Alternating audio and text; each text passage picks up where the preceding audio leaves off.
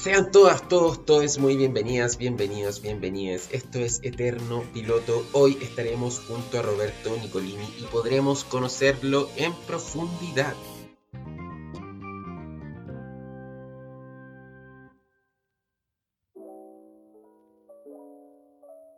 Esperé con muchas ansias el día de mi encuentro con Roberto. Lo conozco desde siempre prácticamente, por intermedio de la televisión, eso sí animador de uno de los programas infantiles más icónicos de los 80. Recuerdo con cariño las tardes frente al televisor. Heidi, Centella, El Galáctico, Ángel, Candy, los monos de Hanna Barbera y el fantasma Blé me hicieron gran compañía. Llega también a mi cabeza la imagen de mi abuela sentada a un lado de la estufa tomando mate con una tetera de agua infinita, el olor a parafina y a pan tostado. No sabía qué esperar de este encuentro porque tengo una imagen súper vívida del Roberto ochentero de Pipiripao. ¿Cuánto podría variar esto? A los 8 años no piensas en todo lo que puede haber detrás de una persona como él. Menciono esto porque me encuentro con alguien que, en contraste de todos estos momentos de alegría, risas, juegos, se muestra muy vulnerable. Una vulnerabilidad que, a medida que avanza la conversación, se deja ver con más claridad. Estoy frente a un ser humano de 61 años que en estos momentos se encuentra en cuarentena desde hace varios meses, sin poder trabajar con normalidad y sin recibir ayuda de un gobierno o un sistema que es eh, realmente incompetente. Gracias a la televisión conocemos sus luces. Luego de conversar y escucharlo podemos conocer luces y sombras, lo cual, dicho sea de paso, entiendo como una frase cliché, pero siempre quise decirla. Y digo sombras no en un sentido negativo, sino más bien con el afán de destacar que como tú, como yo, como cualquier persona, sobre todo hoy en día, se ve enfrentado a situaciones muy abrumadoras. La pérdida de amigos o personas cercanas, la incertidumbre por el futuro, la acumulación de deudas. Probablemente todo eso te suene muy familiar. Sé que algunas cosas pueden ser polémicas y herir susceptibilidades, pero también quise dejarlo así, lo más íntegro posible, porque esa rabia que se deja ver es real y muchas personas la comparten. Es triste después de toda una vida de trabajo, que bueno, el mundo se venga abajo y realmente no haya muchas vías de escape. Me parece que eso es algo que logro entender y con lo que puedo empatizar. Mi mamá, mi papá tienen un negocio desde hace más de 25 años un negocio familiar que desde hace mucho se ha visto afectado por el estallido y la posterior pandemia. Vivimos una época de cambios, que también agradezco, pero entiendo que conllevará mucho dolor y sufrimiento. Así son los duelos, así son las pérdidas, así son los grandes cambios. Espero que entre todas, todos, todos podamos ayudarnos emocional y materialmente. Ya va a comenzar lo fenomenal, cosas que te van a encantar con Roberto Nicolini. Invita a tus papás, hermanos y abuelitos, llama a tus amigos y también a los vecinos. Hoy el primer capítulo de dos titulado El Día de Furia de Roberto.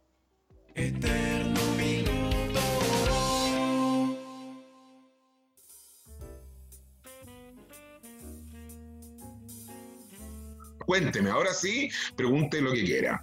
a ver, perdón, esta es una entrevista con censura políticamente correcta, sin censura, ¿cómo es? Sin censura. Sin censura. ya, ok. Démosle con todo. Lo que, pasa, lo, que pasa, es que yo me di cuenta que estoy en un proceso, querido amigo, en que estoy más joven ahora que de joven. ¿Por Entonces, de repente. Porque, porque estoy liberado, ya crié a mis hijos, entonces eh, no tengo que ser ejemplo de nada. ¿Pero antes te reprimías eh, mucho? No, nunca me reprimí, siempre dije lo que quería, pero lo que pasa es que cuando tenía hijo, eh, tú, uno va como... Yo nunca dije en el tránsito manejando eh, con tres hijos chicos que iban, al, que iban al colegio, lo iba a buscar, lo iba a dejar, o nunca me vieron decir, eh, mira el micrero, concha su madre, me tiró el micro encima. No, traté que nunca me vieran rabioso con eso, ¿no? Al contrario, si me tiraban, yo tenía un auto chico, me tiraban la micro encima, bajaba el vidrio y le decía que Dios te bendiga, me cagaba el micrero. Pero, pero, hijo, eh, claro, sí, después, los años, por supuesto, es decir, nunca oculté mis enojos, pero siempre también lo expliqué. Estoy enojado porque me falló tal expectativa. Es lo mismo que aprendí cuando mis hijos, uno de mis hijos, yo estaba, la pega de teatro, yo soy de teatro, el pipiripado es un complemento que agradezco mucho en mi identidad, yo fundamentalmente soy de teatro, y en el teatro las pegas oscilan. Además, siempre tuve un contrato honorario, entonces tampoco tenía un gran sueldo ni gran pega. Y de repente, claro. Pero, ¿no has podido sacarte el 10 y el 10% de la? Pero es tan ridículo, se mira el banco y se fue. Porque además nunca me impuse, he sido un irresponsable. Pero te, quiero, te, quería resumir esto. Eh, uno de mis hijos una vez estaba viendo, estaba obsesionado con que quería unas zapatillas que salían en la tele. Entonces yo no tenía las lucas para comprarle porque fue la época que llegaban las zapatillas muy caras. Entonces yo vine, le apagué el televisor y se lo prendí de inmediato. Había otro producto. Le dije, ¿te das cuenta cómo la tele te genera una ansiedad por las zapatillas que tenés te sirven? Es rico de zapatilla de marca, pero hay que esperar a que yo tenga las lucas. Yo a mis hijos les tuve que enseñar el... No he tenido las lucas y cuando había las lucas se notaba, o sea, le podía decir, ahora sí, ¿me entiendes? De hecho, me pasa, mis hijos son adultos, son independientes, y de repente le digo, me encantaría, no sé, comprarte un rico pantalón, seguir y me dicen, ya, papá, para, o sea, ya, me, me la compro yo, ¿cachai? Es como enseñarle que mientras uno, eh, lo poco que tiene, lo necesita muy poco. Yo soy un gallo que de repente he pasado situaciones difíciles y, y después he pasado situaciones más felices, pero nunca han sido infelices. Yo tuve suerte en ese sentido de tener como el riesgo del, artista de circo, que llegue, se lanza aunque sea sin vacío, y ahora que lo miro para atrás digo, pucha, fue fuerte. Em, tengo mucha historia, mucha historia, mucha... ¿tú, ¿Tú criaste solo a tus hijos? En algún momento, no me gusta mucho decirlo porque las relaciones están recompuestas, mis hijos eh, Claro, sí. Eh, me tocó ser, eh, tuve la confianza, por así decir, yo quiero decir súper en buena, que en momentos adversos, claro, la mamá de ellos me los deja, no hubo tribunal de por medio.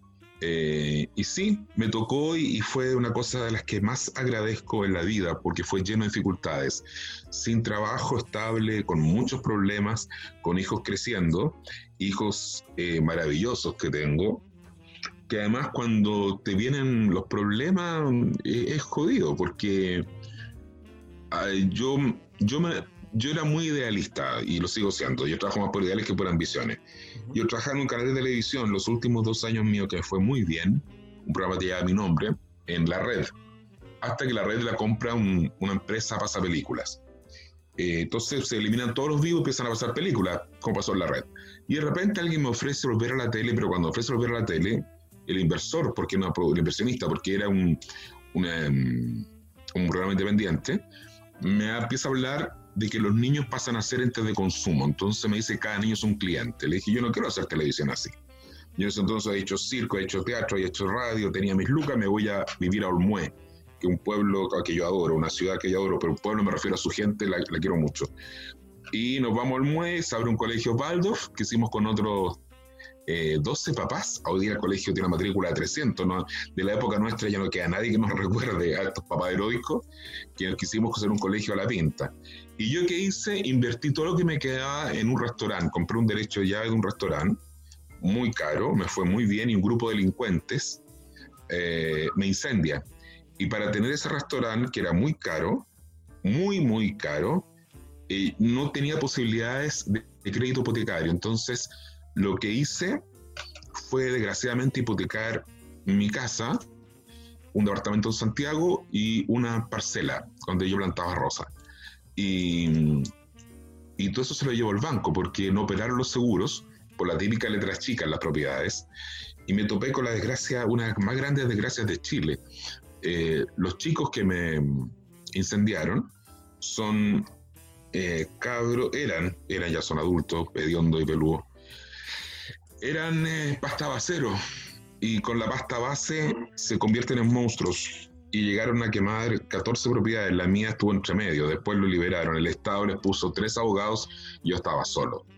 yo estuve solo contra el mundo y el banco fue depredador. El banco fue lo peor que me pudo pasar en la vida, haber confiado que el banco pudiera pactar algo. Y yo, en vez de, hacerle juicio, todo lo demás, mi propiedad en garantía, yo fui bien correcto, pensando que me iban a devolver algo. Pero para que te haga una idea, por ejemplo, a mí me dieron por mi parcela 25 millones, que era lo que costaba, me abonaron la deuda, 25 palos, que era lo que vale el sitio. Pero curiosamente, el banco hace un remate donde interviene un juez corrupto, un abogado corrupto, el abogado del banco, es una trenza la los remates de propiedades. Y la gente que la compró pagó 190 por la misma parcela, después que la obtuvieron ellos.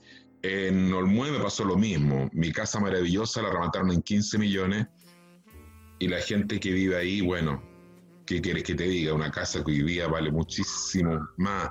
Así te podría contar. Y lo más ridículo, como tú ves, como operan las mafias los remates, que tengo un certificado del banco que me dice que no van, a, no van a rematar un departamentito que tenía en Santiago. Y un día llego y los vecinos me quedan mirando así con cara de espanto. Y dicen, ¿eso fue rematado? No, le digo, yo tengo un acusador en el computador, que donde sale mi nombre, me llegan las alertas y lo habían rematado por 4 millones y medio y pusieron un nombre falso en el diario La Nación que no lo lee nadie. Entonces en vez de poner Roberto Nicolini pusieron Roberto Nicolás. Y cuando voy viendo quiénes se los van adjudicando era toda gente una trenza de la mafia los remates. Yo viví la peor situación por el parte del delincuente que parte incendiando ¿no? el, el restaurante. Eso ya fue siniestro, pero después encontrarse con un sistema normalizado y legalizado, bueno, han salido programas de televisión como Suburbia Trampa o, Informe Especial con la mafia los remates. Eh, las mafias a nivel judicial operan, no digo en el... Hay, hay mucha, eh, mucho lobby, no sé, no quiero pensar. Y ahí tuve que trabajar algo, Sebastián, que es una cosa muy difícil de explicar, que es eh, aprendí a perdonar, que eso ha sido lo más difícil en, en, en, el, en el, proceso, porque si no te convertí en un viejo amargado. Y para mis hijos fue no solamente perder su casa, perder la parcela, los animalitos, nosotros íbamos a pleno campo, no podía seguir pagando colegio, afortunadamente, eh, y esto hay que decirlo, quiero decirlo súper bien, eh, hay educación pública de calidad en, todas las ciudades, o sea, tú, tú puedes llegar a un colegio público por último, para que el cabro saque el cuarto medio. En el fondo sabemos que la enseñanza entera hay que revisarla, pero, pero hay colegios en los cuales mis hijos se terminaron de educar y, muy bien. O sea, mucha gente sataniza eh, todo, ¿no? Como que dicen educación gratuita de calidad. Bueno, yo diría que sí, pero quiero decir que en todos los colegios encontré cursos, profesores, apoderados, que están, estamos en la misma. Y lamento si no haber descubierto antes la educación pública porque habría contribuido a lo mejor a un proyecto colegio interesante. Es muy interesante enseñarle a tus hijos que la vida es mucho más que el tiempo de colegio. O sea, a mí me llama la atención hoy día cómo subvaloramos la enseñanza. Por ejemplo, hay mucho eh, profesor notable, y se lo, si me escucha el ministro, no creo que me escuche, los ministros nunca escuchan, pero veo mucho profesor sacándose la mierda para hacer clase online, como veo mucho cabro que les da lo mismo porque saben que van a pasar igual de curso. Entonces, ¿cómo decirle a esos chiquillos que la vida es aprender a aprender, que el colegio está para trabajar por ti, para ti y tu proyecto de vida? Uno em, lucha toda su vida, yo creo, por esta identidad, pero esa identidad viene cargada, viene impresa a fuego de lo que tú aprendes en el colegio. Yo soy actor y me siento libre de espíritu porque me eduqué en un liceo en Quilpué, que ya no existe, existe el puro edificio, de hecho, menos mal que le cambiaron de nombre, porque antes era un colegio que hoy día no sé si se podría llamar de excelencia, pero sí era un proyecto de profesores normalistas. Con decirte que terminaban las clases, entrábamos un cuarto para las dos, terminamos un cuarto para las siete, nos quedábamos a las siete porque participamos con los profes, o en coro, o en grupo de teatro, nadie se iba al colegio, era una cosa, a las nueve de la noche recién nos estábamos despidiendo, y había toque de queda. Pero aún así, viví esa comunidad escolar y eso yo creo que a lo mejor tendría que haberlo propiciado antes, haber visto esta diversidad que sí yo conocí en, ese colegio. Yo fui criado primero en un colegio en, Viña, que era solo de varones y era más bien de un colegio de élite, y después pasó al Liceo Gilpuey. Y ahí yo me di cuenta en mis hijos inculcarle el amor a la felicidad y eso necesita transitar necesariamente por la educación. Decirle al cabro, weón, si lo que tú quieras hacer en tu proyecto de vida, porque estos seis meses de encierro, habría que decir, son seis meses protegidos, por así decir, porque hay un proyecto de vida mucho más importante. Y el proyecto de vida va a ser muchos años más. Es muy importante instruirse. Hay gente que está despreciando la educación como tal, ¿no? E inclusive hay un desprecio de las autoridades en general que han hecho las reformas educacionales por los alumnos. Entonces, por ejemplo, tú que eres editor de libros, yo no puedo entender de que hoy día los cabros no lean apología de Sócrates, que no tengan filosofía, que es lo que te apertura al mundo, lo que te hace más libre. Cuando hoy día no, le enseñan a los cabros la vida sueño de Calderón de la Barca, me acuerdo que mi profesor, que era normalista de lenguaje, cuando nos enseñó la vida sueño, que el texto dice la vida sueño, los sueños son, en fin, ta, ta, ta, hay alguien que lo limita, que, era el rey Basilio, papá de Segismundo, y él nos decía, ¿qué los limita a ustedes? Y trabajamos nuestros sueños, y éramos pendejos de 14, 15 años, que nos empezamos a tomar la vida en serio, y empezamos a hacer eh, cosas interesantísimas, pero estos profesores súper macanúos. Roberto, tus hijos pasaron de la pedagogía Waldorf a una normalista. Sí, no, yo, ese fui yo. ese fui yo que pasó un colegio regional a un colegio fiscal. Mis hijos pasaron del colegio Waldorf a un colegio eh, municipal. Tradicional, tradicional. Tradicional, sí. Tradicional con todo lo que significa eso por niño Waldorf, para que la gente no entienda la enseñanza Waldorf trabaja un proyecto, por ejemplo. Súper distinto, cambia de ser complejo. Ellos, por ejemplo, para, para que, no sé si será para que cuiden sus materiales o lo aprecien, pero los niños de colegio Waldorf, ellos hacen sus cuadernos, por ejemplo. Eh, hacen sus juguetes, hay un taller de juguetería. Profesor puede ser un gaffiter, eh, que si es que ama y hace bien su trabajo lo puede explicar, puede serlo. Un carpintero eh, también podría ser. bueno, la carpintería en el colegio Waldorf es fundamental. Lo mismo que la construcción de juguetes sin rostro. tú puedes hacer muñecos y no le ponen rostro porque la emoción se las pones tú de adentro. Y después, por ejemplo, si el profesor de literatura está pasando un tema, durante tres meses el profesor de matemática, el de ciencias sociales, todos apuntan al objetivo que está llevando en ese momento como eje central el profesor de literatura. Eh, los cuentos los contaban dentro de una caverna en Limache, que vi cuando eran chicos, los sacaban. Una vez yo llegué al colegio a pagar la colegiatura y me llamó tanto la atención que veo a uno de mis hijos rajar cerro abajo donde estaba el colegio. Y yo digo, está capeando clase. No, estaba en clase de matemáticas. A través de la velocidad, sacando la cuenta velocidad y distancia. Esa cosa que no tengo idea.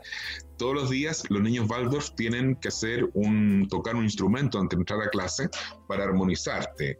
Y, y yo tenía, tengo yo, yo, tenía la percepción de que mi hijo chico, que es ingeniero, no tocaba ni uno. Y de repente lo escucho y es pianista y toca flauta. Y no, si bien no se dedicó a eso, tuvo la disciplina o la necesidad de aprenderlo por sí mismo. El castigo era no ir al colegio. El portero del colegio era Lugo, que era un perro, un perro setter, lo, se ponía en la puerta el perro y cada niño que llegaba le movía la cola. No había portero, o sea, llegar tarde a clases para mis hijos era terrible.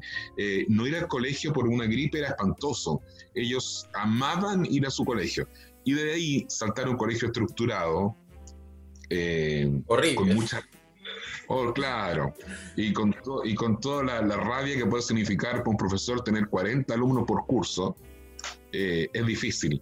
Pero mis hijos lo sortearon y siempre mi preocupación, y, hasta el día de hoy, es que sean felices. Se puede ser feliz en un colegio como fui yo. El colegio mío tiene 42 alumnos y sí se puede ser feliz, pero el tránsito es difícil. En el colegio Waldorf no hay notas. Ellos para ingresar a educación municipal tuvieron que dar examen y arrasaron con los exámenes. Y cuando me dijeron de dónde vienen, dije de un colegio Waldorf, porque las matemáticas las vivieron. O sea, lo que yo aprendí como concepto abstracto en un pizarrón, ellos lo vivieron, el, con, como el ejemplo que te acabo de poner, corriendo en bicicleta, con un, bicicleta con un cronómetro. Yo creo que si la educación pública en Chile se abriera, por ejemplo, a la pedagogía, a la pedagogía Waldorf, eh, son mucho más conscientes de la vida. Por ejemplo, cuando viene la primavera se se hace el solsticio, se hace el saludo a la primavera. La gimnasia en el colegio Waldorf no es una gimnasia competitiva, es jabalina, es gimnasia griega, con muy pocos elementos, ¿ah? no, no ocupa muchos elementos, no es competitivo. Entonces son cabros súper... Eh, eh, abiertos a aprender. Eso me gusta mucho. Se relacionan con, con, animales, con la agricultura, con el teatro, además de la música. Claro, pero no hacen el teatro que hacíamos nosotros, por ejemplo, que podíamos montar la pérgola de las flores. No, ellos hacían de Christian Barken, por ejemplo, hacían el teatro griego adaptado, porque de ahí sacaba la fuente el profesor de matemática, el de educación física, todos convergían en el teatro. El teatro es solamente una herramienta donde convergen todos los ramos. Es muy interesante esta cosa integrada. Y cada tres meses, lo que yo recuerdo en esos años, iban pasando las materias. Y lo otro que me encantó, el respeto hacia los profesores de todas las edades y de todos los oficios. Como decía, la carpintería en un colegio Waldorf es esencial. Los cabros trabajan carpintería y aman su, su lugar. Lo que pasa es que también tienes como apoderado algunos desafíos. Por ejemplo, que el televisor ni el computador puede ser lo central en la vida de un niño. Hoy día los niños nacen con un tablet o nacen con el celular y los papás muy orgullosos dicen, oh, mi hijo chico se da vuelta al celular. No tienen idea de lo que les están restando. o, cuando, o cuando están con pataleta, les pasan un, celular para que se conecten a YouTube. Sí, claramente eso no, está bien. Yo no doy clases de nada porque, pero sí por, por los resultados de mis hijos, son buenos adultos, son buenas personas. Yo trabajaba con ellos el aburrimiento qué maldad. Ahora que me acuerdo, lo encuentro talibán. Eh, papá, estoy aburrido. Decía, qué bueno que esté aburrido.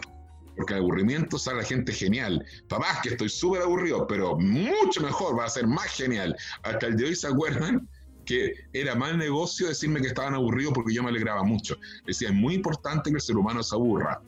Papá, que no me resultó bueno, intenta la próxima, tal cosa, intenta la otra.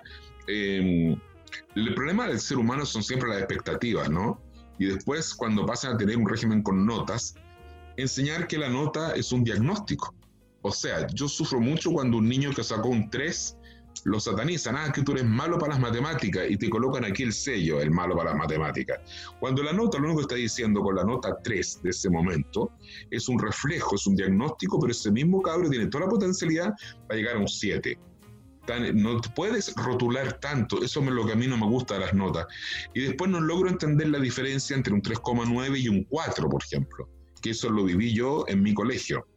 Había un, profe que decía que sobre 4 la nota era para Dios, entonces buscaba cualquier error, porque siempre le gustaba bajarnos, para él los 7, los 6, los 5 no existían. Viejo de mierda, weón. Y nos ponía 3,9. Y yo decía, mira qué pelotudez porque es como esas décimas, ¿no?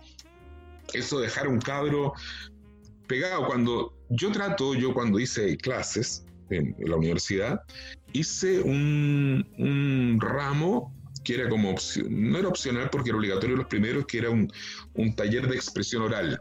Es un ramo para mi juicio muy necesario. Al principio los cabros podrán rechazarlo, pero después cuando lo trabajan, lo trabajan. En mi clase, yo hice clase en la Católica del Paraíso en periodismo, acá hablo de periodismo, y el que quería agarrar la clase la agarraba y el que no está esperando una clase de pizarrón. ha visto huevada más grande, cabros que llegan a primer año esperando un contenido hecho. A ver, anótate niñita, este es el apunte, no sabes tú, estamos trabajando contigo.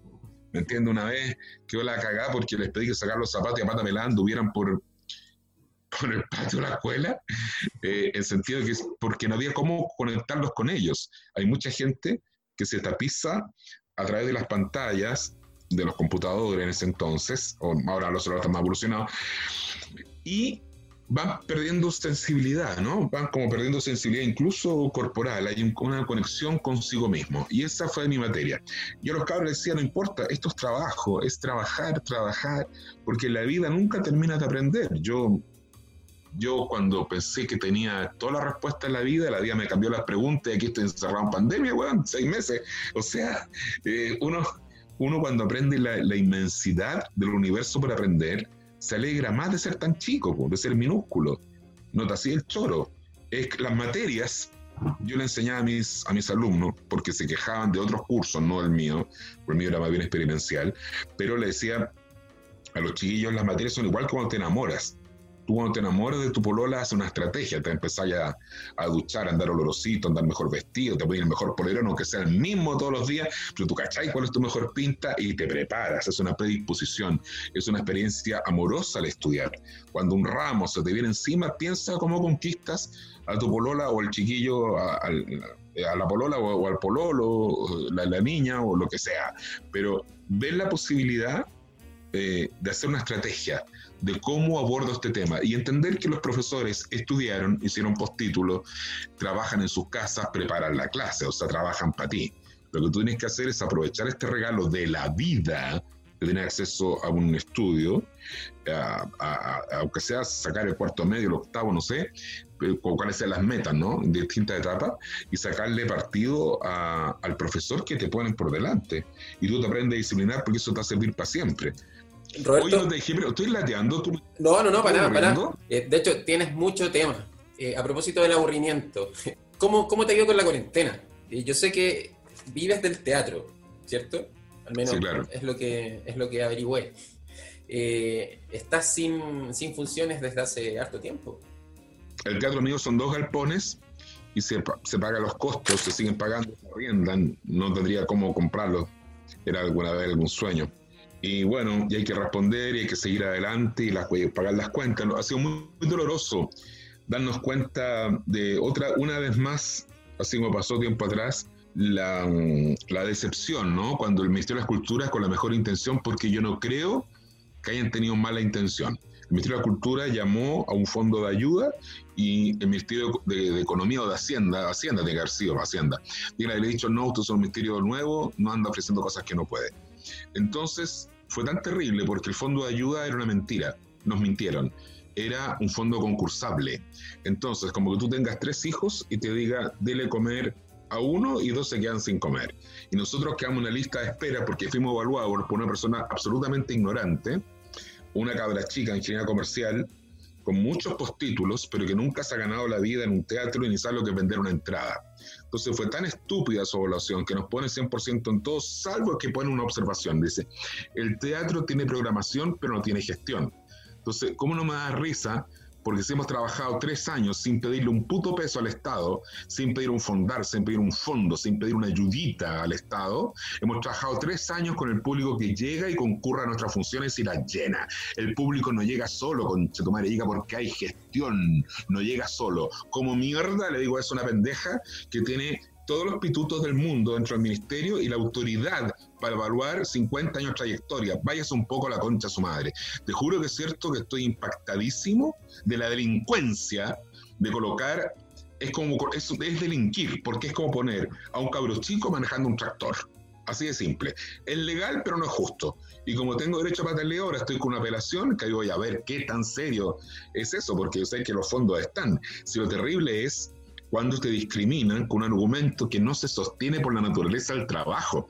Es como que yo dijera, desde el día de mañana Sebastián Olave, psicólogo, va a trabajar de pie. Tú, tu consulta en, en, tu, en tu CEFAM dura, te pongo ocho horas tu jornada de trabajo. digo, no, pues, si es joven, puede estar de pie. Entonces digo, no me consta qué tipo de sillón necesita. Entonces te elimino el presupuesto de la compra de nuevos sillones porque tú nunca has demostrado que un psicólogo requiere escritorio. Falta poco, falta trabajar de pie falta poco, falta poco para que pase. Es una brutalidad. porque te das cuenta que en este país de mierda, esa gente como esa pendeja, de los ingenieros comerciales, que tengo la mejor onda con ingenieros comerciales, pero cuando se meten en materias que no saben, ¿por qué mierda no observan un poco? ¿Por qué no se abren algo más que el libro sobre el cual estudiaron? Se llenan de postítulos, posgrado y cuánta huevada se le ocurren, pero están jugando con plata todos los chilenos, weón. Yo llevo pagando impuestos muchos años y ahora por un simple fondo de ayuda, me descalifico una pendejita que no tiene pico idea de pararse en la vida, que mama la teta al Estado dentro de un sistema que es corrupto de por sí. Cuando tú ya dices fondo de ayuda, es fondo de ayuda, mierda. No es concurso por la cajita de alimento. Por favor, ¿de qué estás hablando? Yo tengo, eh, me salió como el italiano, me salió como la rabia, pero en esa, en esa rabia, con los hijos chicos, yo le había dicho a mis hijos, voy a apelar en forma correcta.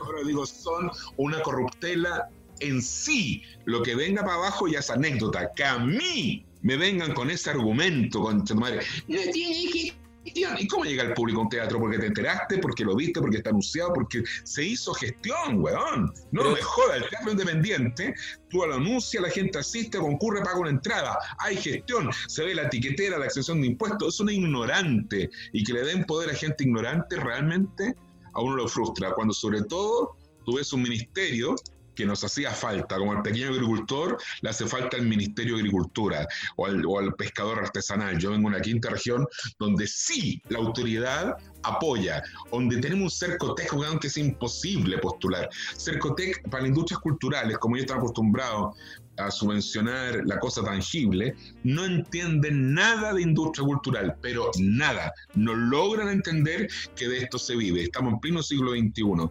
Es decir, si el teatro independiente ya es frágil, ya es difícil, con las entidades tipo Cercoteco, Ministerio de Cultura, realmente es un chiste, porque no entienden, no entienden, no entienden. Ven la cosa, a ver, ¿y cuántos lápices vende usted? No sé, es muy raro. Habla muy de potencial vender lápices. No, señor, yo vendo cultura, vendo teatro. Porque pero el, em, ¿no, ¿no son lineamientos que vienen de arriba también? Es que eso digo, porque esto pasa en todos los gobiernos, o sea, no es de ahora. Lo que pasa es que ahora se agravó porque estamos en pandemia de vida o muerte y una pendejita de 21 años decide por una fuente de trabajo, concha su madre, por, por no reparar cuál es el giro de la actividad, cómo es la actividad. ¿Me entiendes? Y te dice en el ministerio, eh, bueno, no podemos ir contra una población. Por supuesto, estamos, mira, nos pusieron el 100% en todo, menos ella en ese capítulo. Y tenéis que aceptarlo como legal. Yo estoy esperando la apelación eh, con mucha expectativa para comerme las palabras. Ojalá, ojalá. Porque si me va a hablar la misma niñita, sería un placer eh, enseñarle cómo es el oficio, porque lo encuentro irritante. Además hay gente, parásitos, que han vivido toda la vida la teta fiscal dentro del sistema y claro, nunca han sabido lo que es el teatro independiente como tal, de ir y vender la entrada directamente vivir de eso, como, es, como era el teatro y ha sido en todas partes, en todo el mundo. Un poquito de ignorancia, vayan a Buenos Aires nomás, pues en Buenos Aires otro nivel claro, porque la gente va al teatro, porque los críticos son pro teatro, no son en contra. Aquí hoy día los críticos, como los periodistas espectáculos, tienen cada vez menos espacio. Entonces, por ejemplo, antiguamente, no sé si tú eres de esa generación, yo en el matinal veía a Ítalo Pasalacqua o a Yolanda Montesino recomendando una ópera, un concierto, una obra de teatro, una obra de teatro infantil y una película hacían como un panorama cultural. Después viene el mercado cuando se hace cargo de la televisión, por la televisión tenía la misión de educar, informar y entretener. Luego viene, eh, cuando surge la televisión, se dice que va a en manos de las universidades y del Estado para garantizar que eso así ocurra. Pero después viene el mercado, se los come, las universidades venden sus señales, la televisión pública hoy día no es televisión pública, televisión nacional es otra vergüenza, no es televisión pública, es un canal comercial, también un club de amigos. Si tú lo vas mirando de afuera, eh, todo lo que ha pasado en televisión nacional es un chiste como televisión pública. No hay ningún distingo entre Canal 7 y la televisión comercial, porque no hay conciencia, y es donde tú dices cuando viene de arriba, lo de arriba viene de lo de abajo, porque la gente, por ejemplo, aceptó que la televisión pública no tenga franja infantil, y eso lo aceptamos todos nosotros, todos nosotros lo hemos aceptado porque nadie se ha parado. Y todo el mundo dice que los niños tienen cable. No, señor, hay niños que hoy día no, no pueden estudiar porque no tienen internet. No todo el mundo tiene cable. Y todo canal hace su señal al aire por concesión, y lo cual esta señal al aire no pagan un puto peso. Entonces el profesor saca la cresta o tú como psicólogo puedes estar normando, enseñando una estructura y llega a la televisión y te muestra, por ejemplo, un reality, todo lo que tú no eres. O sea, va a ganar el más pillo, a la niña van a mostrar la más intrigante, muestran como lo peor del ser humano. Y eso es porque lo de arriba viene de abajo. Es como la señora que tiene que votar el día de mañana y vota por el diputado que bailó la colita con ella y se hizo el novio o les trajo una, una tortita al club automático cuando eran todas diabéticas las señoras, pero que era una moda del diputado que les trajo la tortita. O la pelota de fútbol venden el voto por la pelota de fútbol para, el campeonato. Y tú te vas viendo cómo después esa misma gente es convertida en cifras. A mí me impacta como hoy día todas las personas son cifras Excel, weón. No puede ser. No sé si te recordarás, pero la primera etapa de cuando se daban los informes oficiales con respecto a la pandemia, era horroroso escuchar. A mí me, me impacta hasta el día de hoy que se lleve la... Yo entiendo que tiene que ser así, lo entiendo, pero es muy chocante cómo se comunica cada femicidio, se comunica como un dato.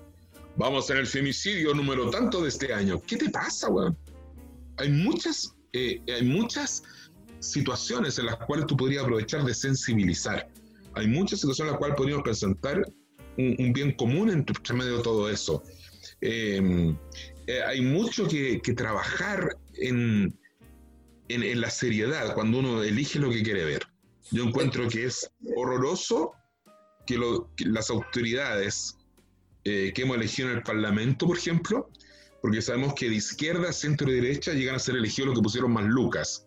Ahora ya no, por estar binominal y sale un gallo con 1%, me parece fantástico que el 1% esté representado, me parece muy bien. Pero antiguamente, un candidato, el que tenía las lucas para hacer la campaña, una campaña no es gratis.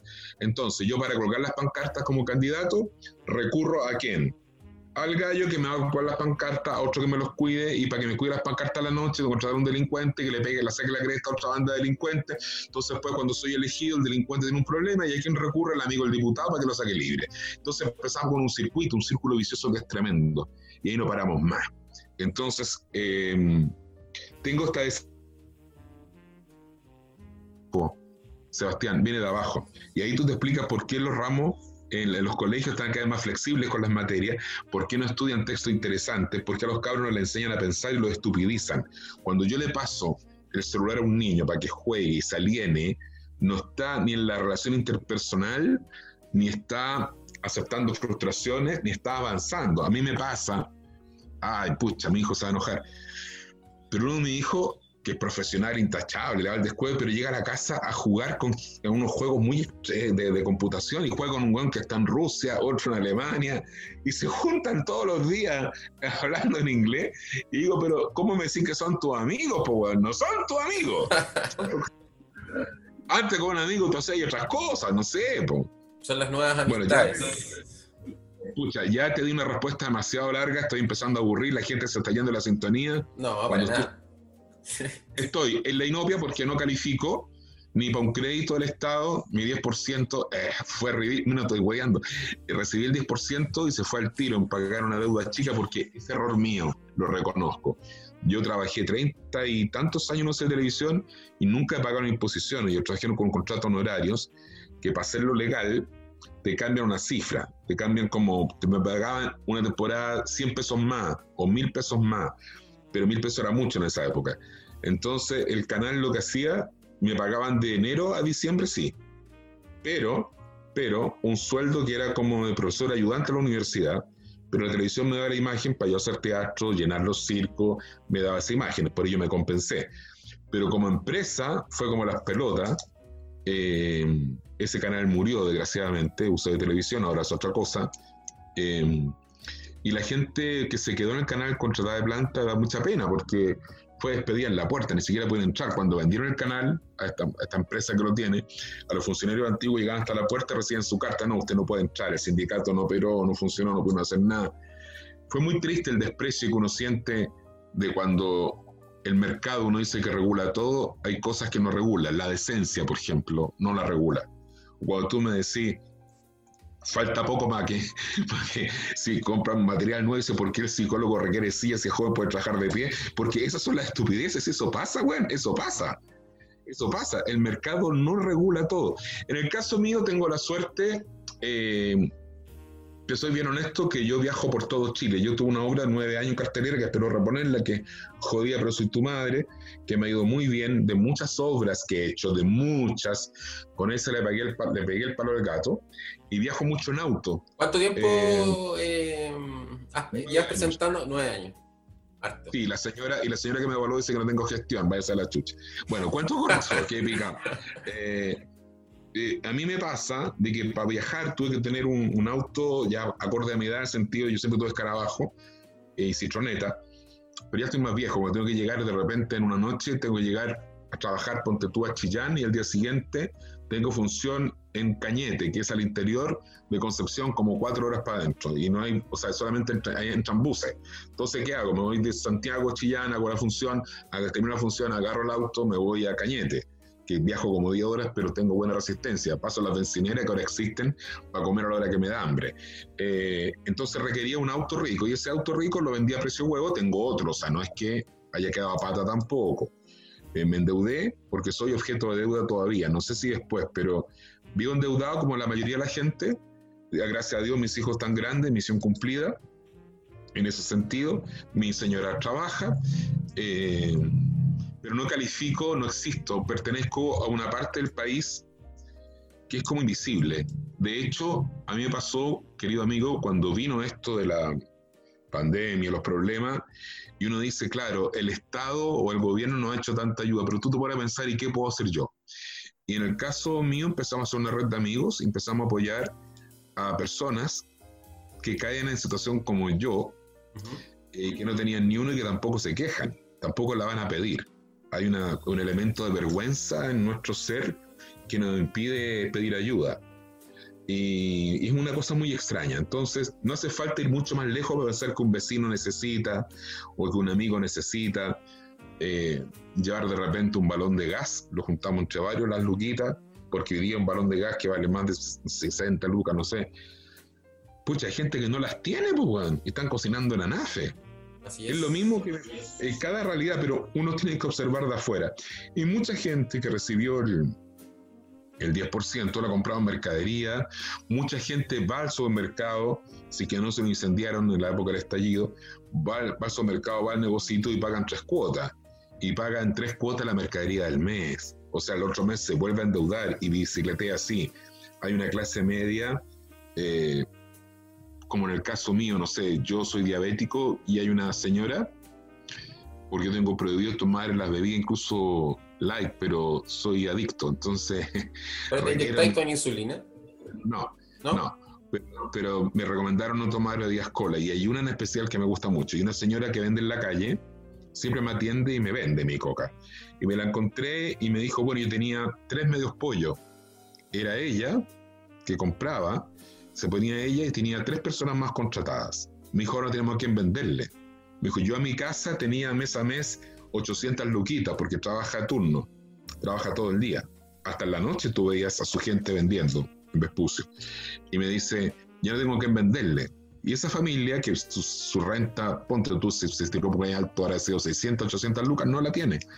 Entonces a esa persona uno dice, bueno, si no, que, si no cabe en ayuda porque no tiene un empleo formal como demostrar su ingreso, ¿qué te queda? tengo otro amigo también, arquitecto joven, otro, una psicóloga, gente que se quedó sin pega, weón, porque así como tú trabajas en CEFAM, hay gente que trabaja independiente, y cuando te toca, no sé, la adversidad te toca nomás, o profesores que están esperando el contrato anual y no les tocó, y está difícil, hay, hay que, hay, está muy difícil. Así es, está, está, duro, entonces de repente cuando uno dice, el Estado no ha hecho nada, bueno, partamos por ver uno, uno siempre en la familia o cerca tiene alguien que está más cagado que uno. Siempre va a haber alguien más cagado que uno que puede requerir ayuda. Yo lo estoy pasando muy mal, amigo. En muy, muy mal. Debo reconocer. Pasé noches, pasé noches pensando qué hacer, qué inventar, porque lo que yo hago es teatro. Entonces, cuando dice, haga Zoom, weón, mi problema no es el Zoom. Mi problema es que tengo una sala de teatro que es presencial y que tengo cerrada y que tiene el protocolo y que el protocolo que nos mandaron es tan increíble. Pero, Roberto nos saldría carísimo, imposible abrir. Dígame. Roberto, hay, yo he visto muchos, eh, bueno, sobre todo comediantes, pero también actores, actrices que están, presentando, eh, están presentando vía streaming. ¿Tú no, no has pensado en, bueno, porque, en hacer eso? No, porque lo que te acabo de decir, porque lo mío es una sala de teatro. Es distinto, yo, yo, tengo un colegio. Ah, pero hay una convicción ahí. No, pero si yo tengo un colegio, ¿qué hago con el edificio? Si yo no tuviera el edificio que mantener, claro, puedo hacer 10.000 Zoom. Y Zoom no es teatro, Zoom es otro género que es muy valioso, pero tiene otros códigos. El teatro requiere de atmósfera, iluminación, sonido, tiempos, silencios. Es distinto. Zoom lo tengo que explorar, lo voy a hacer, por supuesto que lo voy a hacer. Pero es otro lenguaje. Pero en el caso mío, yo con un Zoom no salvo la sala de teatro, que es un espacio a financiar es como cuando, te digo, si hicieran las clases online y, la gente dejara de pagar las colegiaturas los colegios particulares, ese colegio va a quebrar. El del Estado se va a sostener. Pero si un colegio particular que cobra mensualidades, no van los alumnos y los apoderados deciden no pagar, cagó el colegio, no se puede resistir, no puede pagar la nómina a profesores. Lo mío es presencial.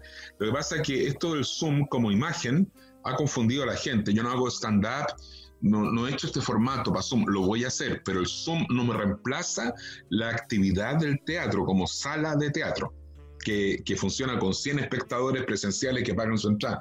Y mira la estúpida decisión del Ministerio de Cultura de, no entenderlo. Yo entiendo que una persona en la calle no lo entienda, pero que una persona que está asignando los fondos fiscales, te juro que me emputece, da rabia, porque, mm, porque bueno, ahora, me encanta ver eh, eh, esta instancia en que lo puedo hablar contigo, yo no estoy yendo ya, eh, a ver, ¿cómo quiero decirlo bien?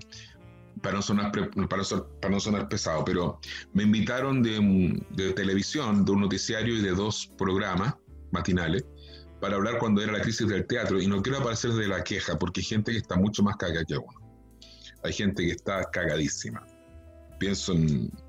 Pero también se da, la, la, posibilidad de representar de alguna forma esa, eh, la, queja de ellos, digamos. Es que lo que pasa es que en la tele, como es máquina moledora de carne, te van a llevar solamente para la queja y cuando tenga el teatro de nuevo no van a pescar. Entonces no me interesa ir a aparecer como el que se está quejando. Y hoy día no tengo, cierto pudor con quejarme. Mira, yo soy diabético. Tuve una crisis y claro, traté de ir a un hospital y la sala de espera era imposible. Yo soy FONASA. Yo soy FONASA. Y de repente caigo, menos mal, en un centro diabético y la señora estaba atendiendo y me atendió, me estabilizó y, y pagué particular, digamos, porque pude hacerlo en ese momento. Eh, y había un descuento por ser FONASA, pero tampoco tiene FONASA. Pero cuando veo a la gente que está esperando los SFAM, donde la atención es muy buena porque la gente que trabaja en salud está muy comprometida, no iba yo con un episodio de descompensación diabética cuando están atendiendo gente que requiere un respirador, o gente que está a punto de parir, o gente que traslada en ambulancia. Eh, fui a unos, al CEFAM y después fui a, una, ¿cómo se llama? a dos hospitales que quedan cerca, es imposible entrar nomás, porque tú esperas la gente que está esperando, tú decís, ¿cómo le voy a quitar espacio a esa gente? Si lo mío me pasó por estrés. Yo no supe manejar en un momento dado el estrés y la diabetes mía es muy maricona porque yo tengo la diabetes asociada a la hipertensión. Y fue cuando tomé mucho caldo cabeza porque hay deudas que no he podido pagar y no quiero, no quiero eso. Vendí mi auto, a eso quería llegar. Eh, cuando conté el cuento, el cuento del, cuando conté el cuento del auto, yo pude vender el auto y con eso pagué los primeros gastos básicos y no me siento explotando a nadie. Eh, aquí en la casa para que la señora viejita no se sienta explotada. Pero, mm, pero eh, no lo controlé. Ahora, también hay gente que hace mucho daño, gente muy tóxica, que no, que no está entendiendo nada de, de, de los oficios. ¿Por qué cultura tiene que repartir plata? Les, les cuento, porque cultura tiene plata para repartir. O sea, existe, está asignado. Eh, el problema es que se lo asignan los mismos de siempre, ese es otro tema. Y, algunos bien merecidos y otros a lo mejor más discutibles. Pero las platas están. Es el derecho pataleo. Yo no estoy quitando la plata a ningún otro, desde cultura, no se le quita plata a ningún otro sector. Es como tú sabes que existen en Chile las pensiones de gracia. Si las municipalidades no presentan a vecinos para pensiones de gracia, por ejemplo, un profesor que murió esperando la deuda histórica o que está mal o está viva todavía, y ha dedicado toda su vida a la escuelita básica, no sé cuánto, de la comuna. Esa municipalidad los puede presentar un sistema que se llama en Chile Pensiones de Gracia a gente que ha hecho aporte relevante al arte, a la cultura, a la educación, la tecnología, lo que sea. Alguien ha sido un aporte. Por ejemplo, si yo fuera alcalde, presentaría, no sé, a quien es el, último reparador de calzado que puede existir, que esté viejito, que dio su vida a su oficio, servir a los demás, tú lo puedes presentar este sistema de pensiones de gracia. Cuando no se presentan postulaciones a las pensiones de gracia, que es fondo del Estado, todo ese fondo va a un fondo que se llama el Tesoro Nacional y ahí se pierden las platas. Ahí queda ese Tesoro Nacional. Chile tiene plata. Es una forma legal de cómo tú lo sacas. Incluso, hablando de la buena intención del Ministerio de Cultura, el Ministerio de Cultura podría tener la buena intención de asignar directamente los recursos, sería más fácil. Tiene que pasar por el colador de evaluadores inmorales, que no tienen la moralidad mínima de entender el rubro, lo que están evaluando. A eso me refiero a morales, ni siquiera inmorales, a morales. Porque cultura no puede ser la asignación directa, tiene que pasar por el sedazo de estos evaluadores inescrupulosos, de puro ignorantes nomás que pierden todos escrúpulos, asignan títulos y asignan plata desde la ignorancia. Pero em, aquí estamos, po. Bueno, tú, sobre todo en los 80, aportaste bastante al desarrollo de la televisión. Hiciste tantas cosas. Sí, claro, mi pega. Leíste noticias. Me imagino que trabajaste tras bambalina, el programa de eh, debate político también. Yo, hice el primer programa apertura política en el año 1983. Yo de noticias, tuve la gran suerte de crecer en un uso de televisión. Mi primer programa fue en el año 1967, la primera vez. Y de ahí me quedé como el típico que los chicos aparecían los programas, en fin. Y ya profesionalmente eh, partí haciendo notas culturales, el programa Archivo Pop de Pirincho Cárcamo, con un gran director que había en la época, que es Luis Morros, que era como un cazatalentos. De hecho, él descubrió, él fue el que descubrió en sí al profesor Rosa. El profesor Rosa estaba en el programa de Tía Patricia, vestido civil, concurso en cuanto al show, y Lucho Morros le monta este programa, no era, no era de televisión, era productora Lucho Morros, como también he hecho programa con Pirincho y conmigo en las notas culturales. Y de ahí pasé a tener varias pegas. Eh, pasé a leer noticias, porque yo era actor, siempre fui actor en paralelo a, a, la carrera en televisión. Fui productor ejecutivo del programa Tía Patricia, que me enamoré de lo infantil para siempre, de la mano de un gran director que era Luciano Terifeño, trabajaba en producción. Después me tocó, bueno, leí noticias, y, y ahí viene el primer programa de apertura política, claro, nos tocó la censura y pidieron la salida del programa porque mientras mmm, los otros canales ¿Cuánto duró ese programa? el año 83 todo. Pero justo en diciembre entregaban los premios de la crítica. Y llegó en el premio al mejor conductor. Don Francisco salió el premio Señor Televisión. No me acuerdo en qué fue la mejor animadora. no sé si la Argandoña. Y, y yo salgo como revelación. Y como hice portada, en el día de la tercera, esto empezó como a incomodar porque era otra época, se controlaban los contenidos y llegó una recomendación del canal de eliminar el programa. Y ellos solamente me dedicó al teatro y el teatro infantil a mí me apasiona porque es un espacio donde soy libre, donde puedo jugar, donde no había censura, donde puedo trabajar sin toque de Siempre me gustó lo infantil, me gustó mucho, aparte de lo infantil bien desarrollado como profesión. Yo, hay gente que se dedica a los títeres, como los títeres Caracol de, de Free Espíndola, tanta empresita, ¿no? Que, que existe de, de, títeres, tanta fuente de trabajo. Empecé a trabajar con teatro infantil, con títeres, y yo estaba en eso, y un día el director del canal me dice, se va Lucho Morros con el profesor Rosa Santiago. Después, claro, Iván entra directo al Canal 13, no sigue con la productora, pero en ese momento sigue con la productora. Y me dice, te tincaría soy infantil y yo tenía una pata puesta en Chilevisión para reemplazar a Juan Guillermo Iván, un programa que se llamaba 525 líneas, que es un programa de corte magacinesco político, o hacerlo infantil. Entonces el pipiripado partimos en forma experimental el día sábado porque yo chuecamente estaba en la onda que me voy, que me quedo, que me voy, que me quedo. Y después empezamos ya la fascinación de hacerlo infantil porque partimos con un mono que yo me ponía en la mano, que era el tuto, y, como escenografía era una sala técnica con una cámara portátil. Empezamos a probar qué tal nos iban rating los sábados a las 7 de la tarde. Y el visionario de, de contraprogramar fue Víctor Bielefeld, que era un hombre, es un hombre de televisión, era el director del canal entonces, un gallo muy creativo que de la nada hacía todo. Entonces dijo, mientras todos los demás canales hacen programas con producción, nosotros vamos a hacer la toma italiana, que es un primer plano y damos la importancia a los televidentes. Si yo leía cada carta de cada niño, empezaron a llegar las Suzuki, los furgones Suzuki llenos de cartas, y eso es una sección legitimada. Y después, cada cierto tiempo, cada dos, tres años, se iban cambiando los elencos y algunos se cambiaban año a año, porque la gracia era tenerlos mono animados, pero contextualizarlos eh, entre medio, con, con sección local. Si los niños ven en un mono animado por decirte algo, 120 o 140 imágenes por minuto, la idea es tener un, estado tranquilo cuando yo volviera. No sé si en psicología se llama estadio o estado. Después entrar al relax, ¿no es cierto? Y, entrar a lo... Eso se trataba.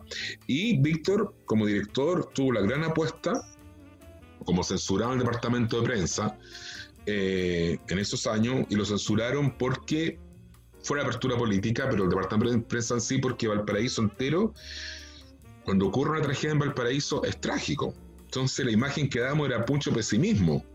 Por ejemplo, eh, bueno, hasta toda la época nos tocó el reporteo del caso psicópata, que lo teníamos fresquito antes de los canales de Santiago, pero fuera de eso, cuando en Valparaíso se produce un incendio, es triple incendio, como pasó en la calle Serrano y todo, porque tú sabes que es ciudad patrimonial, pero nadie ha hecho un catastro real de la ciudad. Entonces, por ejemplo, cuando queda un cagazo, una inundación, un incendio, tú te metes a, las eh, tapas donde están los, cables subterráneos y la compañía de gas no le avisó a la compañía de luz, ni la compañía de luz le avisó a la compañía de agua, ni a la de teléfono donde pasan los cables. Entonces queda la cagada entera, porque no se entiende, porque Valparaíso es muy viejo. Valparaíso un tsunami no lo va a atacar por arriba, lo va a atacar por abajo, por la alcantarilla. Cuando se inunda queda la coa. Eso nadie lo dice. Cuando viene un incendio viene peor. Entonces todo eso nosotros empezamos a cubrir. Y eso se supone que estamos en plena época en que todo era jauja, que todo había que ser felices y nosotros mostramos una realidad del puerto. ¿Cómo viste la censura?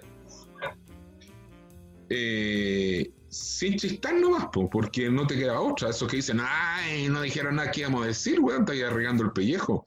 Mi mejor amigo de la época, que falleció un tema cardíaco, una cosa más injusta, que hacía conmigo teatro infantil, estuvo detenido un año, no trabajaba en el canal, trabajamos en teatro. Estuvo detenido un año sin cargo alguno sin ningún cargo, porque eso es lo que se usaba en esa época. O sea, si era psicólogo, todo molestaba, yo te inventaba una historia. Entonces, ¿sabes qué? Sebastián Olavi venía el delator, venía todo ese tema. Y pasamos la censura, bueno, y ahí me significó perder la pega. Eh, sentido que estuve seis meses fuera del canal, porque había como que borrar esta imagen de la pantalla y porque volví con lo infantil y yo seguía haciendo teatro infantil. Pero mira qué raro, ahí me di cuenta que no era censura personal porque cortaron el programa, pero me están ofreciendo otra cosa en Chilevisión, en el Canal 11 de la época. Y de política también, me dijiste, ¿no? Sí, claro, era, era como un magazine de actualidad.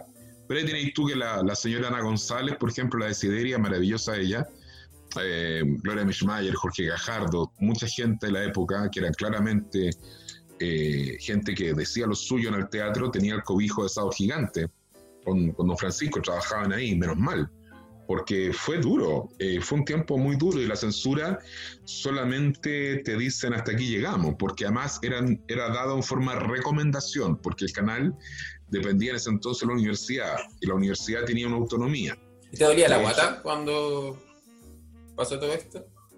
¿Te, te daba susto? Dolor. Porque nunca fuimos partidistas, nunca fuimos partidistas, siempre la tribuna fue para todos. Y y siempre el programa fue como súper eh, noticioso, eh, pero molestaba todo. Por ejemplo, si es que había que hacer un reportaje Teletón, tú mostrabas que a la Teletón de Valparaíso, que gracias a Dios existe, pero el niño que bajaba del cerro no hay locomoción, porque hay mucha gente que ve las quebradas, que las quebradas donde botan basura, que después se genera un incendio y se un mega incendio. En Valparaíso todo se multiplica por cinco. Entonces nos pedían, nos censuraban también eso en Teletón cómo van a mostrar la pobreza, porque bueno, la pobreza existe y, Valparaíso no es lo que tú ves abajo, es como Viña. Viña Ciudad Bella, de 1 norte hasta 15 norte, pero te vas a los cerros, acá hay sin pavimentadas, que hay con alcantarillado privado, todavía no público, el barrial que se produce en las noches en algunos lados de Viña es heavy, eso no sale en la tele, eso no se vende. ¿Me explico? Y eso sí lo tenía que mostrar el canal, por el departamento de prensa en eso, lo dije un gran periodista, Juan Rojas, que lo admiraré siempre, y tenía grandes integrantes el departamento de prensa, Nanio Solo, Frida Lobo, Luz Saavedra, gente muy jugada, y mostramos la realidad como era, y si no llegaban barcos, tienen que decir, el pueblo, el pueblo, el, el puerto no llegaron, no llegaron barcos, eh, o, el nivel de cesantía aumentó, y eso había que hacerlo. Entonces, cuando, cuando empiezan a despedir a los compañeros porque se acaba la fuente de trabajo y, y además que es algo que no se podía repetir, o sea, tampoco podía ir como es otra percepción. Yo creo que, que la gente hoy día no entiende cuando uno dice mm, el gobierno Bachelet o en este gobierno o en el de Frey o en el de Elwin, cuando se refieren al que está arriba, esto es una dictadura. Huevón, en dictadura ni cagando habrían aguantado ni un meme contra la autoridad. Era otros códigos. Eh, cuando vino el estallido, yo le decía a los chiquillos, weón, no, no ataque a los carabineros, weón, están allá presos, ah, está ahí loco, weón. yo eso era impensado, en mi época yo tuve compañeros muertos, tuve puntualmente, me acuerdo en este caso de uno porque me acuerdo con nombre y apellido, el otro no, que nosotros nos juntábamos después del toque de queda, eh, tú te juntabas en las casas por el toque de queda temprano, y había que apagar la luz, cuando pasaba una patrulla pasaba con un foco grande iluminando las casas. Entonces, una luz prendida, te tocaban la puerta porque más de cuatro personas ya era reunión y reunión estaban prohibidas las reuniones. O sea, podía ser la familia, pero si había gente externa, donde la metía y dentro de una casa, las casas no son tan grandes para esconder a nadie. Bueno, pero tal le trae esta historia en que el un muchacho que estaba en la casa de la Polola, en hora de toque de queda, que era, ponte tú, 11 de la noche, y cruza su casa y no escuchó que la patrulla le dicen alto y le dispararon y murió. Y murió nomás. Después, el otro caso es una amiga del liceo que le pasó algo similar. Fue una muerte muy estúpida, accidental, de alguien que se le disparó un tiro. Y cuando vino el funeral, nadie se podía acercar al al, a la urna, al ataúd. Y eso era una liceana, que no estaba metida en política, pero por mala pata a una persona se le dispara el tiro y, la, y la mata. Entonces, tú vivías lleno de códigos. Cuando mi amigo cae detenido, él estaba en la escuela de teatro, era un poco mayor que yo, hacíamos, sí, teníamos una obra. Eh, a mí me llaman en la escuela, yo no era alumno de la escuela, yo era como oyente, era como metido, era como el ratón de escuela, de chico, de uniforme de colegio a la escuela de teatro, todo lo que me apasionaba. Y la persona que estaba a cargo me dice, ¿sabes que es súper peligroso que tú lo vayas a ver? Dice, ¿cómo? Si estamos en Valparaíso, los de Quillota, ¿por qué no voy a ir? No, porque es peligroso para el resto. Y yo dije, bueno, ¿qué hice mi corazón? Le pregunté a mi papá, yo tenía 15, 16 años, y me dice, bueno, si tú contáis que tenéis que apoyar, sí, papá, porque él solo, tiene los amigos, la familia de la de Quillota, habían tres veces, dos veces a la semana habían visita. Y yo fui, cuando salió a la escuela, cuando salió de la cárcel, a la escuela no pudo volver, se tuvo que ir a Santiago a terminar, para que tú veas cómo operaba el sistema. En Valparaíso no podía volver a la escuela de teatro, tuvo que venir a la escuela de teatro la Católica Santiago, año 78, hacer el curso para poder terminar la carrera. Esa, esa, como que en Valparaíso no podía ir a la universidad, pero en Santiago sí. Era todo muy arbitrario, Sebastián. Dependía mucho, mucho de, mm, eh, ¿cómo te explicara? De quién te tocara. Eh, nosotros en Pipiripao, claro, por ser infantil, nunca tuvimos, tuvimos, sí, yo estoy seguro que tuvimos eh, quiero decirlo de forma responsable y no herir a nadie. Pero sí, seguramente tuvimos gente en los equipos de trabajo y, vieron que lo era trabajar nomás, no éramos, no éramos, éramos sensibles, yo te mantenía en la época de Pipiripao, ya en la época del colegio, yo colaboré eh, siempre con comedores, porque, eh, bueno, hay, una entrevista mía en el programa Mentira Verdadera que está en YouTube, así que lo conté antes, pero a mí me pasó que cuando pasé del colegio privado al colegio público, yo no entendía que hubiera cabros, entramos un cuarto a las dos, que se desmayaran, a las 3, las 4 de la tarde. Los sacaban desmayados. Y yo le pregunto a la inspectora, que yo era como bicho raro en ese colegio, le pregunto qué pasa. Me dice, lo que pasa es que la F cerró el casino y estos muchachos comen acá, que son tus compañeros. Le dije, bueno, ¿y qué comen ahora? No, no pueden, pues no tienen. Entonces por eso se desmayan y ella tenía un dossier de té, ni siquiera alcanzaba la verdad para hacer sándwich, yo creo que los profesores poniendo de su bolsillo. Y ahí yo que era muy chico empecé a llevar teatro, yo ya trabajaba en teatro, trabajaba en televisión, empecé a llevar teatro y después, después hicimos el show del kilo, fue famoso, el después se repletó el gimnasio, 800 personas por función, hicimos las lucas, hicimos funcionar el comedor, una persona maravillosa, que fue la que eh, hacía la parte de la mano de obra, que estaba contratada por empleo mínimo, era el plan de empleo mínimo de esa época, el PEM, que se abrió un poquito después del golpe, o se integró después ella. Espérame, déjame. Me estoy como acordando así vagamente. La cosa es que era alguien, aunque hacía labores de auxiliar de aseo, me dijo, ¿sabes qué? Yo te apoyo. Y yo empecé a movilizar todo esto y gracias a Dios, porque solamente Dios estuvo presente ahí, el presidente del Centro Padre, don Julio Salazar, nunca se me olvidar, de tener que fallecido. Lindo caballero me dice, yo te ayudo. Empezamos el Centro Padre a hacer este comedor. Y yo fui detenido porque alguien me acusó a los 15 años, me denunciaron pues yo estaba juntando alimentos. Menos mal que el alimento estaba todo en la casa del centro padre, del, papá, porque así de mala era la intencionalidad frente a cualquiera que fuera diferente, que fuera distinto.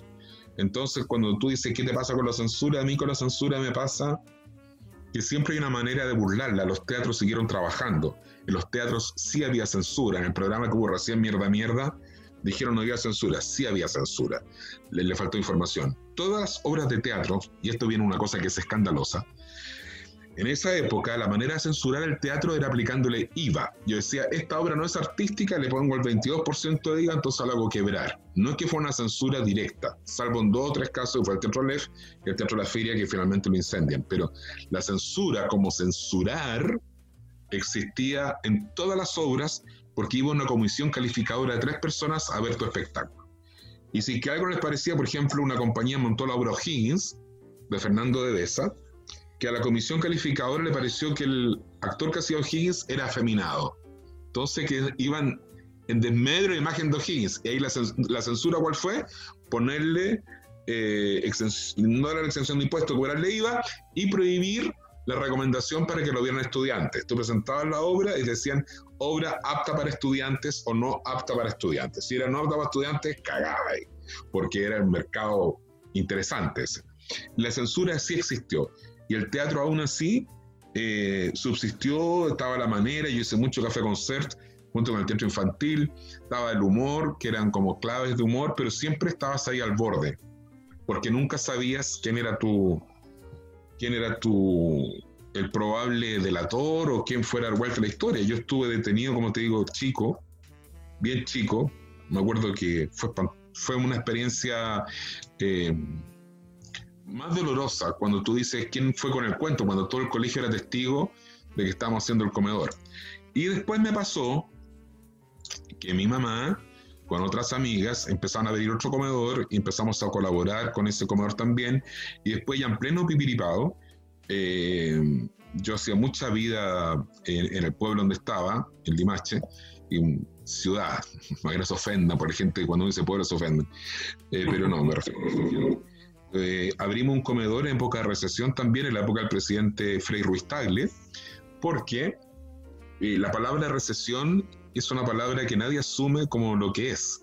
Trae hambre y trae cesantía. Entonces empezamos junto con el pipiripado, eso me ayudó mucho a tener la imagen. Eh, juntamos este voluntariado y teníamos un, un comedor que ayudábamos a funcionar, sin publicidad, sin nada. Y ahí viene una cosa que es terrible, porque a diferencia de los otros años, y como pasa ahora, que ahora es por razones sanitarias, que las ollas comunes tú vas, retiras tu comida y te vas, porque por, por la pandemia te puedes quedar ahí. En ese entonces conocí ese elemento que es em, muy raro. A ver, quiero decirlo bien. La plancha de ir a buscar comida. Entonces ahí empezamos a hacer las comidas casi como delivery. El que quería comida ahí, el otro se lo llevaba. De esa época está la obra del padre Pepe Gutiérrez, que recibe 300 almuerzos diarios todavía en, la iglesia de la matriz. Esto era en paralelo, estaba en Limache, esto pasa en Valparaíso. Sí. Valparaíso todavía existe ese sistema, existe todavía, y en muchas partes pasa. O en las noches hemos normalizado en Providencia, en Bellavista o Bellavista puntualmente, donde yo lo he visto, mm, los voluntarios que llevan sopita a la gente en situación de calle. Estamos en siglo XXI y todavía hay gente que vive bajo los puentes del Mapocho y eso no los vemos, ¿no? Y cuando tú hablas con ellos, porque me toca vincularme porque son estacionadores en el barrio donde tengo el teatro, es su vida. Y según ellos me dicen, papito, ¿para qué me quiero otro lado si que soy libre? ah, ah bueno, pero ahí tratáis como de apoyarlo. Y ahí yo, yo aprendí la diversidad, pero en ese entonces... Eh, frente a la censura mejor pasar de largo. O sea, si están las reglas así, chao, avanza. Hoy día cuando los cabros dicen, está una dictadura, estáis loco. He visto la cantidad de cosas que le decimos a la autoridad en su cara, tratamos de, yo mismo me permití ahora decir la corruptela instalada, la corrupción, la cuestión. En dictadura eso, eso habría sido imposible. Yo bendigo la democracia y la agradezco profundamente, no quisiera poner nunca en riesgo en el sentido, será todo lo penca, todo lo deficitario que es, es lo mejor que podemos tener, es lejos lo mejor que podemos tener, lejos. Y esto hay que cuidarlo y ojalá que la gente se instruyera más y fuera más a votar. Cuando tú piensas que el padrón electoral, no sé si estoy mal o estoy bien, pero última elección votó como menos del 50% de la gente. Eso no puede ser. Yo espero que la pandemia traiga una reflexión seria a nuestras autoridades y se haga toma a escala humana ¿no es cierto? Sobre todo si tú tienes a la gente económicamente bien, tienes que tenerla culturalmente bien. En La Pintana, por ejemplo, a mí me gusta mucho la parada que tiene frente a la cultura la alcaldesa, la señora Pizarro, Claudia, ¿no? Que ella, eh, el teatro municipal siempre estuvo en proyectos de otros alcaldes y, nunca se concretaba. Ella hinchó las pelotas y lo consiguió. Y en La Pintana tiene un teatro municipal que es de lujo. Pero ella se dio cuenta de que el teatro municipal no podía ser un mausoleo. Entonces trajo a Verónica Tapia, que es una gestora cultural muy famosa en el medio por su excelencia, y puso una persona de excelencia en la ventana. Y que es como quien dice, le queda lejos cualquier pituto, porque alguien que hace gestión cultural que está en el centro, lo más cerca posible, porque generalmente trabajan en muchas pegas. Ella no le dijo, te quiero educación exclusiva a la ventana. ¿Y qué hicieron para legitimar el teatro? Fue llevar teatro a los barrios. Entonces, antes que estuviera listo el teatro municipal, empezamos a ir a los barrios. Y ahí fue donde yo me enamoré de la ventana. Y la alcaldesa decía, la gente tendría que entender que la cultura es tan importante como, la, como, la, como el fútbol o como la cancha. De hecho, hemos trabajado en varias canchas, en varias plazas. Y me pasó algo maravilloso con, con las obras que he ido. Cuando llego a la Pintana, están pasando las micros por el lado, que es lo único que se siente, o pasa un auto, pero el resto hay un silencio increíble. El público de la Pintana es un público como había antes en los teatros, que iba la familia entera. Lo que pasa es que hoy día concurrir a una sala de teatro en Santiago, el promedio de la entrada son 10 lucas, 15 lucas y por barato. En Argentina vale 50 lucas el teatro o vale 40, como aquí era el Municipal de Las Condes. Pero en la ventana, las mismas obras que están a 15 lucas, 10 lucas, 8 lucas, nos llevan a la ventana eh, por el amor de colocar la cultura en prioridad. Y cuando nosotros vamos, la última función que hice ahí, que fue con la obra del papá, jodido, pero soy tu padre, que la respuesta la obra la mamá, yo creo que pocas veces en mi vida di una función tan bella con un público tan lindo, gente muy joven, muy joven, emocionada con un tema adulto, gente adulta emocionada como si fuera joven, un aplauso o de nuevo interminable porque la gente en la pintana aplaude mucho. Y me encanta el corazón pintanero o pintanino, porque para uno son pintaneros, para son pintaninos, depende del sector donde voy a actuar. Eh, uno se dice pintanero, otro se dice pintanero. Bueno, eso me lo aprendí. Pero es tan lindo porque cuando uno llega antes a hacer la función, llega la gente de Dideco, que no es de cultura, y monta el escenario, montan la infraestructura, ponen sonido, iluminación, reproduce lo que es un teatro. Yo no hago stand-up, yo no hago show de humor, yo hago obras de teatro, que un escenario, un camarín y todo. Y ahí llegan los vecinos porque es precario todo eso. Y esto lo cuento siempre en todas partes porque me enamoré de la ventana. Porque los vecinos te invitan a un tecito, a tomar té. Yo creo que no he tomado mejores té que en la ventana. He comido la ventana, no sé dónde comprar el pan, pero en todas las casas donde he estado el pan es tan sabroso. Parece que el nivel de panadería de la ventana es muy bueno porque lo asocio a algo muy rico. Pero además, me empieza a pasar de que después me dicen, eh, llega un señor la primera vez y me dice, oye, ¿quieres pasar al baño antes de actuar? Eso, cuando tú invitas a una persona al baño de tu casa, después ya la consideras tu amigo. No sé si me estoy explicando bien. Yo no invito a cualquiera al baño de mi casa. En la ventana nunca me faltó un baño. Otra señora me dice, ¿te quieres duchar? Porque mi hijo es actor y, le y se le gusta hacer fresquito al escenario. Ya, pues, y me duché en la casa de la señora.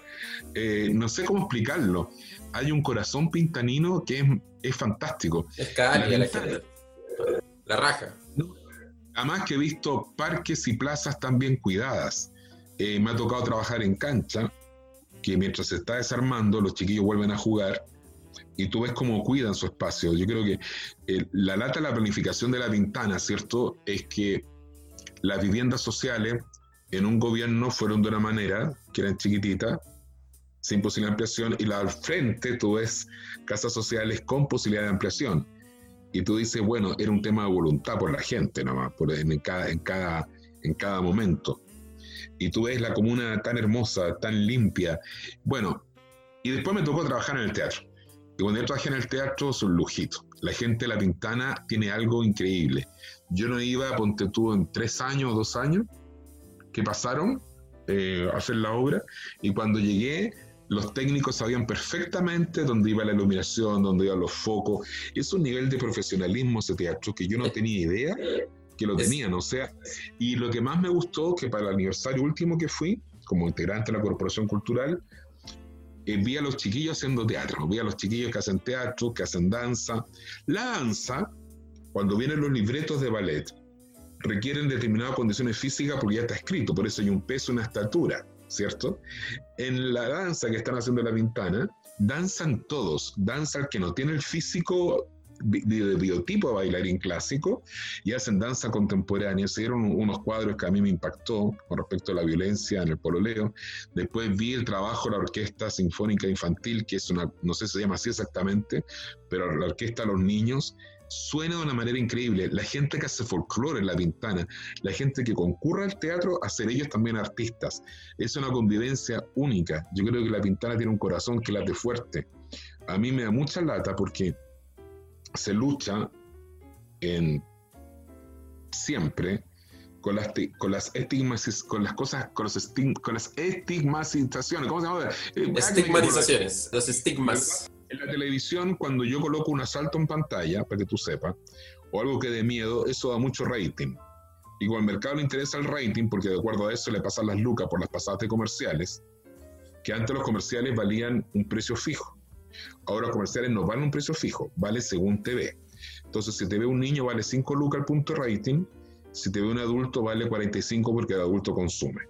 Entonces, yo al adulto tengo que meterle susto en la mañana, en el matinal, entonces al día siguiente, si eso no me correcto, le sigo metiendo más susto, más miedo, más miedo. Entonces la crónica roja se apoderó. Y la crónica roja eh, se ensaña de repente y, lo hemos visto. Y lo hemos visto con algunas comunas como que fueran las únicas donde ocurren las cosas y las otras se omiten, porque ahí está el hijo del avisador, el que está, el que está programando, ¿me entiendes? Porque el mercado no regula todo no regula todo y menos la información. Por eso no hay que entender la tele como un catecismo ni como una verdad absoluta. Está todo deliberadamente. Mira, cuando uno ve debates en televisión, especialmente lo voy a decir, pero a riesgo de demanda, cuando uno, uno ve a un alcalde líder de un lado o al alcalde líder del otro, que se repiten en todos los programas, quiero decirle a la gente que esos dos alcaldes de dos polos opuestos tienen el mismo asesor comunicacional y esa empresa de periodistas comunicacionales le consigue pauta en los canales a tal alcalde o a tal otro. No es que los canales digamos, invitemos a fulano de tal, no. Alguien que te dice, aquí está dispuesto este alcalde y este es el discurso. Y es cuñero, mete una buena cuña. Entonces inventamos que se enoja con la lectora de noticias porque eso da rating. Mientras más furiosa, mientras más la saca de quicio, más va a reventar el rating. Es todo deliberado, es toda una pauta. Es como en los reality. En los reality la gente desarrolla de la mañana a la noche distintos tipos de conducta. Pero hay un guionista que dice, a este trabajar como el conflictivo, a esta otra como la coqueta, a esta otra como la intrigante, y seleccionan de la torta de imágenes, seleccionan los roles. Para eso sirve la cultura, por eso es tan importante que la gente vea teatro. Cuando tú ves teatro, tienes un distanciamiento frente a la realidad que se está recreando. Entonces la persona dice, en una obra de teatro como en la vida, yo tengo que ver qué rol juego. Si soy la víctima, el victimario, soy el protagonista, soy el secundario, ¿esto me pasa o yo hago que me pase? Por eso es tan importante la conmovisión, la sensibilidad frente a un tema como es la cultura cuando se vive. Oye, Roberto, eh, ¿Qué valor cobra para ti ser un referente cultural para varias generaciones? Mira, qué complicado lo que me decís, porque no tengo ninguna conciencia de eso. A lo mejor, siendo hecho pipiripao, me habría perdido esta conversación, pero lo que yo hice fue mi pega, lo mejor posible. El único secreto que nosotros tuvimos para trascender, porque todo el resto de los colegas que han sido conocidos han sido conocidos cuando nos han cambiado de canal. Nosotros triunfamos en el canal chico y, y picante, como el UCB. Muy poquitos recursos. Ahí sí, que había que usar la creatividad. Pero ¿sabe lo que existía? Que era indestructible una voluntad. Desde el director del canal, que era Víctor Bielefeld, el asesor del portero, hasta la persona que hizo los chroma key, los fondos de la escenografía, que eran telones. Al principio la escenografía la, traía yo de mi casa, la citroneta. Después fuimos creciendo más. Hay un evento en el Saucelito que fueron 45 personas a un estadio. Y ahí, si la gente viera la historia, el cheque garantía, tú dejarlo yo por el estadio, la escenografía. Porque ya generando lucas, el canal compró equipos, compramos transmisor, hicimos estudios, se pudo contratar gente de planta. El pipiripao fue una vaquita que dio mucha leche.